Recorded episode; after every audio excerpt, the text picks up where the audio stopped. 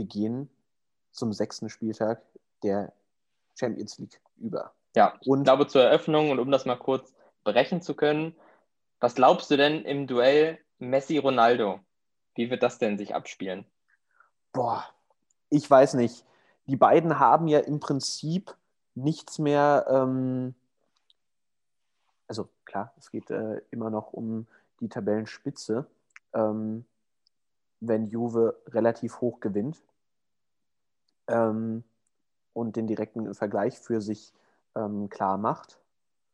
Ja. Ähm, ich bin gespannt. Ähm, auch allein, wie die beiden sich begrüßen werden oder so. Ich meine, da guckt ja schon die ganze Fußballwelt drauf. Äh, das gab es jetzt zwei Jahre nicht, wenn ich mich nicht irre. Richtig.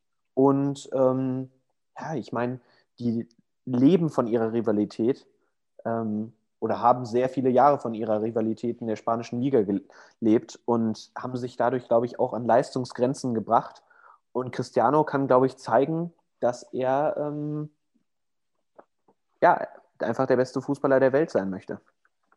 Oh ja, spannende These. Also ich glaube, da ist Feuer drin in dem ja, Spiel. Barca hat, hat genau wie gegen Real hier gegen den Aufsteiger Cadiz verloren, wenn ich mich nicht irre. Ja, richtig. Ähm, Peinlich, 2-1, glaube ich. Die sind momentan auch einfach nicht in der Spur. Und ich glaube, äh, Cristiano möchte wirklich nochmal zeigen, yo, ich bin GOAT und ähm, ja. Ja, also ich glaube, das wird ein super interessantes Spiel. Äh, die werden auch beide mit der Top 11 auflaufen. Ähm, und ey, ich wünsche mir natürlich, dass der Stegen ein super Spiel macht, äh, allein aus deutscher Brille. Aber ähm, ich glaube, dass Cristiano da heute Abend äh, auftrumpfen wird. Hm, spannende These. Schauen wir mal, ob sich die bewahrheitet. Was haben ja. wir denn heute noch, um mal chronologisch vorzugehen? Wir haben chronologisch um 18.55 Uhr das Spiel bei St. Petersburg von Dortmund. Ähm, wie gesagt, ich bin gespannt, wie Favre aufstellt. Ähm, wollen wir nur die deutsche Beteiligung durchgehen, oder? Sonst wird, das ganze, wird die ganze Geschichte heute äh, etwas aus dem Ruder. Sonst eskaliert das. ja, oder? Was ja, meinst du? Hört sich gut ja. an. Gucken wir Ey. mal die voraussichtliche Aufstellung. Mokoko wird sicherlich nicht spielen. So, das würde ich mal als safe einstufen. Das Meinst heißt, die du? Frage ist wieder, wer gibt die falsche? Ja, ich glaube, es, es, würde mich schon überraschen. Ja, glaubst du wirklich, dass der von Anfang an spielt heute? Kann ich mir gut vorstellen, wirklich. Ich weiß nicht, also die Leistung Vielleicht hat jetzt wünsche ich mir auch einfach. Ja, cool wäre es sicherlich, aber ich glaube, die Leistung hat jetzt nicht gerechtfertigt, weil er schon noch spürbare Defizite hat, finde ich, die ihn noch nicht zu einer akuten Verstärkung machen. Und ich glaube vor allem am Anfang, Dortmund ähm, braucht, glaube ich, schon diese gute Leistung und möglichst auch ein gutes Ergebnis gegen Zenit, um diesen Schwung dann wieder mit in die Liga zu nehmen. Weil bei dem muss man, glaube ich, aktuell auch wieder aufpassen, dass sie nicht in so eine kleine, in so, so ein Formtief rutschen, auch in so eine Ergebniskrise. Ähm, weil sie jetzt in den letzten Wochen schon das eine oder andere Mal gepatzt haben, glaube ich, wäre das für die Atmosphäre im Verein schlecht, wenn sie heute quasi mit einer kompletten B11 auflaufen und dann am Ende irgendwie gegen Zenit verlieren. Weil das wäre dann durchaus im Rahmen des Möglichen. Das ist schon noch ein Unterschied, glaube ich, zu den Bayern. Ähm, Deswegen glaube ich, dass weniger Rotation stattfinden wird, als man das vielleicht so erwarten könnte. Ich sehe das ein bisschen kontroverser. Ich glaube, dass mhm. Mukoko spielen wird, wie vorhin, ich glaube, ich habe es vorhin schon angesprochen, ähm, um auszutesten, wie es von Beginn ist, weil sie sind durch und sie haben trotzdem noch ein ähm, ja, wettbewerbsfähiges Team. Ähm, klar, es fehlen Akanji, es fehlt der Hut, Delaney, Guerrero, Haaland.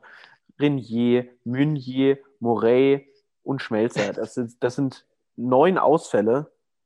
Das tut schon weh. Also. Absolut. Aber wen würdest du denn, sage ich mal, am ehesten reintun, der die letzten Wochen ganz wenig gespielt hat neben Mokoko? Gibt es da noch irgendwie einen Spieler, der heute mal eine ja, Chance Hazard kriegt, möglichst hat, über 90 Minuten zu beweisen? Hazard hat am Wochenende gar nicht gespielt. Deshalb mhm. könnte ich mir auch vorstellen, dass der von Beginn an vorne drin spielt. Aber es läuft halt momentan einfach nicht, wenn wir mit, kein, also mit einer falschen Neun spielen. Äh, Brandt mhm. ein bisschen untergetaucht, der hat in der zweiten Halbzeit deutlich besser gespielt, als er ein bisschen weiter hinten war. Wobei ich ja auch, ähm, also wir hatten uns ja auch für die Bundesliga Gedanken gemacht, wer da vorne drin spielen wird. Da hatte ich ja auch gesagt, jo, Brand vorne drin, der darf da machen, was er will, da wird er bestimmt gut spielen, aber der hat hinten dann doch besser gespielt auf der 8. Also, mhm. ähm, ja, wenn nicht Mokoko, dann Hazard. Da das mhm. denke ich mal, Reus hoffentlich als Kapitän von Anfang an. Da hatte sich, glaube ich, auch hier ähm, die Hamann drüber beschwert, äh, wenn du einen Kap Kapitän hast, muss der von Anfang an spielen. Aber ich glaube, der Favre weiß schon, was er macht. Ähm, mhm. Auf der anderen Seite sind die Dortmunder natürlich sehr gebeutelt. Ja. Aber wir gewinnen das, davon bin ich überzeugt. Das ist aber ein gutes Statement. Ja. Und wovon ich auch überzeugt bin, das ist das andere deutsche Team, Leipzig. Wenn sie so auftreten wie gegen München, dann könnte das was werden. Also interessanterweise sind die Wettquoten tatsächlich auch auf der Seite von Leipzig. Ich kann natürlich auch wieder diskutieren, ob das die deutsche Brille ist. Aber ich glaube, das Momentum und die allgemeine Stimmung äh, sind doch leicht ausschlägig Richtung den Bullen. Ah, es ist, also ich bin mega, mega gespannt auf dieses Spiel. Es wird, glaube ich, richtig geil anzuschauen. Ähm, ja, die Leipziger haben sicherlich bewiesen, dass sie reif genug sind, um so ein Topspiel für sich zu entscheiden, aber es wird unheimlich spannend zu sehen sein, wie, wie sie heute damit umgehen, vor allem wenn sie vielleicht in Rückstand geraten. Ne? Weil sie müssen den Sieg holen. Stell dir mal vor, die ähm, kriegen ein frühes Gegentor. Das hat Man United in dieser Saison schon öfter gemacht, sowohl in der Liga als auch international, dass sie früh in Führung gegangen sind. So, und schaffen sie es dann, so ein Spiel zu drehen? Das sind, glaube ich, so diese entscheidenden Fragen, mit denen man sich beschäftigen muss, um die Erfolgschancen für heute wirklich äh, benennen zu können. Ja, wenn, ich, wenn ich die beiden Teams vergleiche, natürlich der Ausfall von Konate durch die zweite gelbe Karte schmerzt. Aber wenn ich mir das angucke, Abwehr, würde ich sagen, ungefähr gleich auf. Ähm, ja, also, weil da muss ich dich kurz äh, korrigieren. Ich glaube, Upamecano fehlt, oder? Ah, stimmt, Upamecano. Äh, Konate könnte die dritte gelbe Karte bekommen. Sorry, da habe ich mich. Ähm, ja, genau, richtig. Habe ich mich vertan. Upamecano hat die dritte gelbe Karte. Ähm, das ist sehr ärgerlich. Das ist noch schmerzlicher als Konate. Ähm, hm, ja, auf jeden Fall. Aber ich denke, hinten sind sie immer noch schnell genug, bis auf Orban. Ähm, hm um Rashford aufzuhalten. Ein Glück ist Martial angeschlagen, sage ich mal. Ähm, aber du kannst in der 60. Minute immer noch einen schnellen Kuku bringen, einen Kluivert, ähm, einen Sörlot. Einen Sörlot ähm, sowieso. Und dann hast du, ja, du hast schon ein paar Möglichkeiten, das Spiel heute zu drehen gegen ein Team von Man United, was ähm, zwar ordentlich siegt in letzter Zeit, bis auf die Niederlage in Paris. Ähm, aber ansonsten von den letzten sechs Spielen nur die Niederlage gegen Paris, ansonsten fünf Siege. Ähm, und ja, ich bin gespannt. Ich wünsche mir natürlich aus deutscher Sicht, dass die Leipziger das wuppen. Und ähm, ja, ich weiß nicht, was meinst du? Genau. Also um das nochmal zu betonen, Leipzig muss gewinnen. Es gibt keine andere Option, um das Achtelfinale zu erreichen. Das sind Voraussetzungen, ich überlege, gab es die in den letzten ähm, internationalen Runden schon mal für die Mannschaft? Sie sind ja am Anfang, glaube ich, sind sie ja direkt rausgeflogen in ihrer ersten Teilnahme, vor drei Jahren oder wann das war. Ähm, es ist natürlich auch ein Top, äh, eine Top-Gruppe einfach. Im Endeffekt habe ich da gar nicht mehr so viel hinzuzufügen. Du hast das schon ganz gut aufgeschlüsselt. Wie gesagt, ich würde nochmal appellieren, Spannend wird es dann, wenn Leipzig zurückliegt. Weil ich glaube, wenn die schaffen, ihr Spiel durchzuziehen und wenn eben das berühmte Spielglück auf deren Seite ist, die in Führung gehen, dann stehen die Chancen gut. Dann ist die Mannschaft auch so gallig, so willig und so stark besetzt, dass die das nach Hause fahren können. Aber so diese, sage ich mal, etwas äh, unwünschenswerten Spielverläufe, die werden, glaube ich, spannend zu sehen sein, weil da auch sich so ein bisschen zeigt nach dem Motto, wo steht die Mannschaft aktuell? Also ich bin einfach super gespannt. Natürlich, klar, leichter Tendenz auch für Leipzig. Ähm, aber es ist einfach ein Spiel auf Augenhöhe. Das ja. ist ja schön zu sehen, dass Leipzig auf Augenhöhe mit einem Weltclub wie Man United ist mittlerweile. Ja. Ne?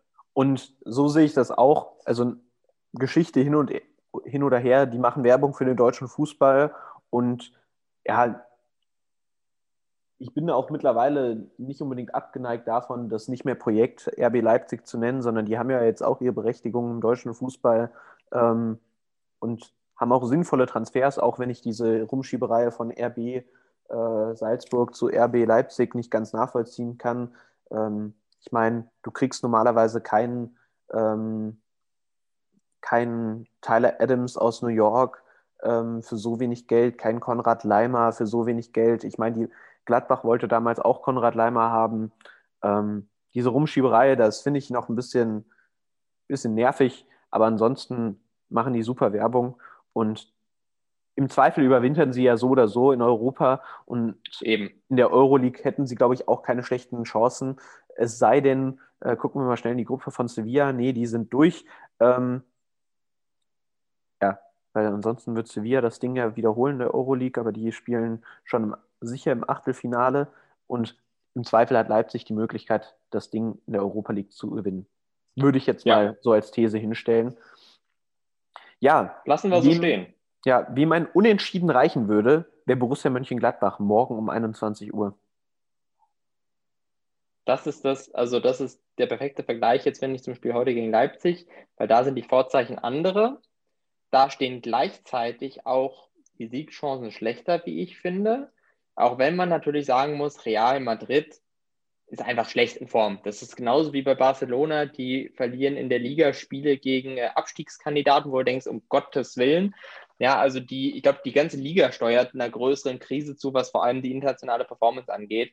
Aber einfach aus dem ganz banalen Grund, weil es Real Madrid ist und weil diese Mannschaft noch nie, noch nie in der Vorrunde international ausgeschieden ist, ähm, ist das für mich schon Grund genug, Leipzig ein bisschen gering, äh, ähm, Gladbach ein bisschen geringer einzustufen, was die Erfolgschancen angeht. Die Mannschaft hat einfach in den letzten Wochen, so geil sie auch gespielt haben, es eben nie geschafft, die Ergebnisse leistungsgerecht einzufahren. Und genau das könnte natürlich auch morgen wieder zum Problem werden, dass eben diese Reife, die Leipzig vielleicht und hoffentlich schon besitzt, bei Gladbach eben noch nicht vorhanden ist.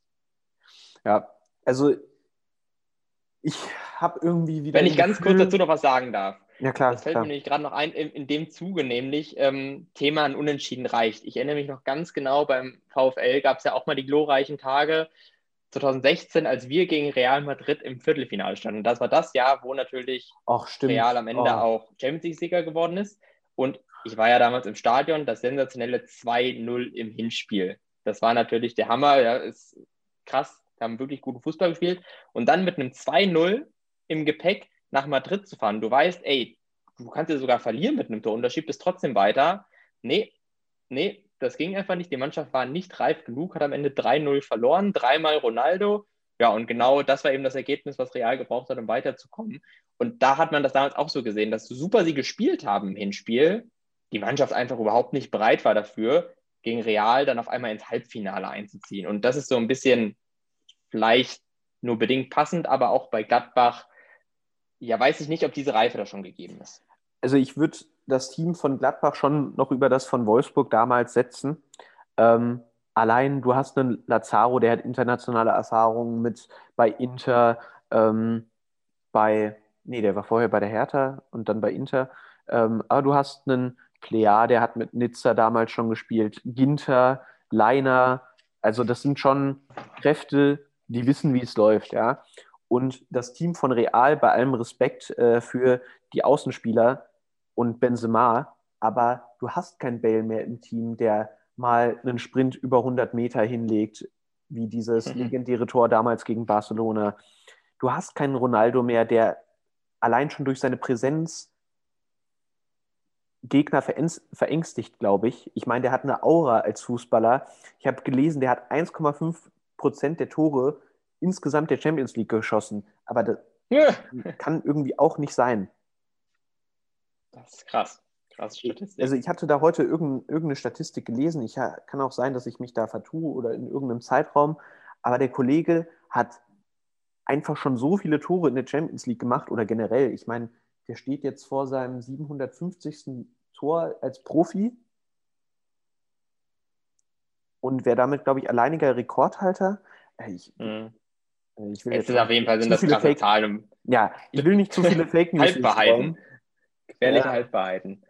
Aber du hast im Team von Real hast du vielleicht noch einen Spieler, der den Unterschied macht, und das ist Sergio Ramos. Ja?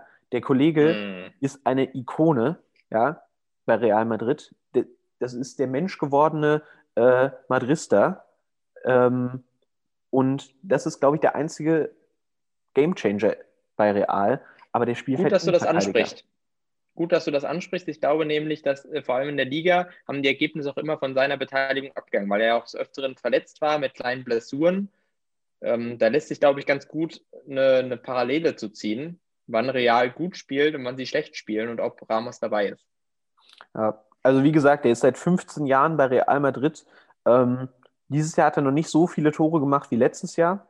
Ähm, in der Champions League 1, in der Liga 2 und das war zweimal ein Elfmeter. Ähm, ja. Aber in der Liga halt auch bisher nur acht Spiele gespielt. Ja. Ähm, genau das ist es. Aber ich meine, der Typ hat als Innenverteidiger in 500 Spielen in der Liga schon 74 Tore gemacht. Ja. Klar, mittlerweile schießt er Elfmeter und ab und zu auch einen Freistoß, wenn ich mich nicht irre. Aber das ist für mich momentan der einzige Gamechanger und da ist kein Ronaldo und kein Bale mehr, wie gesagt. Weil ich war, wann war ich im Stadion gegen Real in Dortmund? Ich, da hat Bale so einen Mörderschuss abgeliefert, da haben die, glaube ich, 3-1 gewonnen. Da saßen vor mir so drei Real-Fans, die hätte ich alle fast gefressen, weil die dann immer gemacht haben, wenn irgendjemand getroffen hat. Boah, wirklich, die hätte ich, hätte ich gern zerfleischen können. Ja, ja, aber das heißt, umgemünzt auf seine Prognose heute, du bist ein bisschen optimistischer als ich für Gladbach. Also, was ich vorhin sagen wollte, bevor du das mit Wolfsburg eingeworfen hast, ähm, ich habe das dumpfe Gefühl, dass das so 2-2 steht bis in die 90. Und dann gibt es so eine Ecke und der Ramos macht den Ramos. Ja? Schöner Kopfball, aufgestützt, so halb legal, halb illegal. Realdusel und Jalla. ja, es, ja, das ist meine Befürchtung. Ich kann es absolut nachvollziehen. Aber wir müssen uns mal kurz das Gegenszenario ausmalen. Es steht, keine Ahnung, vielleicht auch 2-1. Und Gladbach hat letzten Mal schon bewiesen, dass sie später Tore erzielen können, auch selber. Und dann schießen die auf einmal noch das 2-2 und zack, Real ist raus. Und Real spielt in der Euroleague nächstes Frühjahr. Das ist doch allein diese Erfolgsaussicht, finde ich, lässt mich irgendwie schon dazu tendieren, einfach auf Gladbach zu setzen. Weil das wäre doch so geil. Also aus deutscher Sicht natürlich, ne? Klar stell mal vor, Real verliert und Inter gewinnt. Oh, stimmt. Das wäre natürlich. Oh. Aber nee, ich glaube, das wäre schon, also, das wäre zu bitter. Nee, aber stell einfach mal vor. Äh, dann ist sie dann seinen Job los. Äh, der ist auch seinen Job los, wenn sie nur in die Euroleague kommen. Also würde ich mal so hm. als These aufstellen. Ja, das stimmt. Ja. Oh Mann. Also deswegen, das, ne, das ist morgen, das ist wirklich so eine spannende Gruppe. Die ist nochmal Tick spannender eigentlich als Leipzigs Situation. Aber ah, ich glaube, das wird Drama geben morgen. Ja. Für einen der beiden sowieso. Ne? Also irgendeine Mannschaft in der Gruppe wird morgen Abend Tränen vergießen. Das ist einfach so. Ich glaube, da werden morgen zwei Mannschaften Tränen vergießen. Und das werden die auf dem dritten und vierten Platz sein, weil ich glaube, es war noch nie eine Gruppe, also die ist ja wirklich so spannend. Und ich meine, wer hätte ja. gedacht, dass Schacht ja zweimal gewinnt gegen Real Madrid und von Borussia Mönchengladbach so auf die Schnauze bekommt. Ähm, ist, und dann aber zweimal gegen Real gewinnt. Das ist ja. so eine ganz komische Diskrepanz. Ich meine, Tordifferenz, Schacht ja gegen Gladbach 10 zu 0. Ja, super. Glückwunsch. Halleluja. Ja. So, äh, damit das Ganze hier nicht ausartet, was es eh schon ähm, es ist tut. Schon hoffnungslos. Es ist hoffnungslos. Es ist hoffnungslos. Lange dabei. Aber ähm, hoffen wir mal, dass äh, unsere Zuhörer irgendwie sich im Zug befinden und ähm, viel Zeit mit sich bringen. Im Zweifel kann man sich die Champions League-Prognose ja auch noch äh, im Nachhinein anhören. Oder hoffentlich haben sie vorgespult, wenn, so, wenn sie nur um die Champions League äh, gehen wollen. Ja.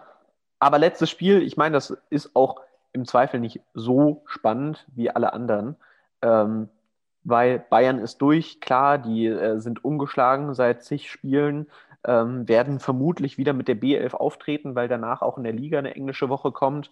Ähm, man spielt gegen Lokomotiv Moskau ähm, morgen um 21 Uhr. Ja. Ich würde auch sagen, also mein Fokus liegt da so ein bisschen auf Mark Rocker, weil der morgen die Gelegenheit haben wird, zu zeigen, wie sehr er den Bayern in den nächsten Wochen wirklich helfen kann, weil jetzt durch die Verletzung von Martinez äh, rückt er zwangsläufig jetzt näher an die Startelf ran. Und da Musiala jetzt am Wochenende ja schon sehr gut gespielt hat, Tor geschossen hat, nach, der, nach seiner Einwechslung, bin ich gespannt, ob Rocker jetzt, sich jetzt in dem Konkurrenzkampf behaupten kann. Oder ob wir vielleicht äh, einen kleinen Vorgeschmack kriegen, warum in Spanien den eigentlich kein Top-Club haben wollte im letzten Sommer. Ja, das wird sehr spannend. Also auch spannend wird, wie gesagt, die Belastungssteuerung von Hansi Flick. Ähm, wird er wieder Nübel bringen für Neuer, dass Nübel auch mal wieder ein zweites Spielchen macht in der Champions League.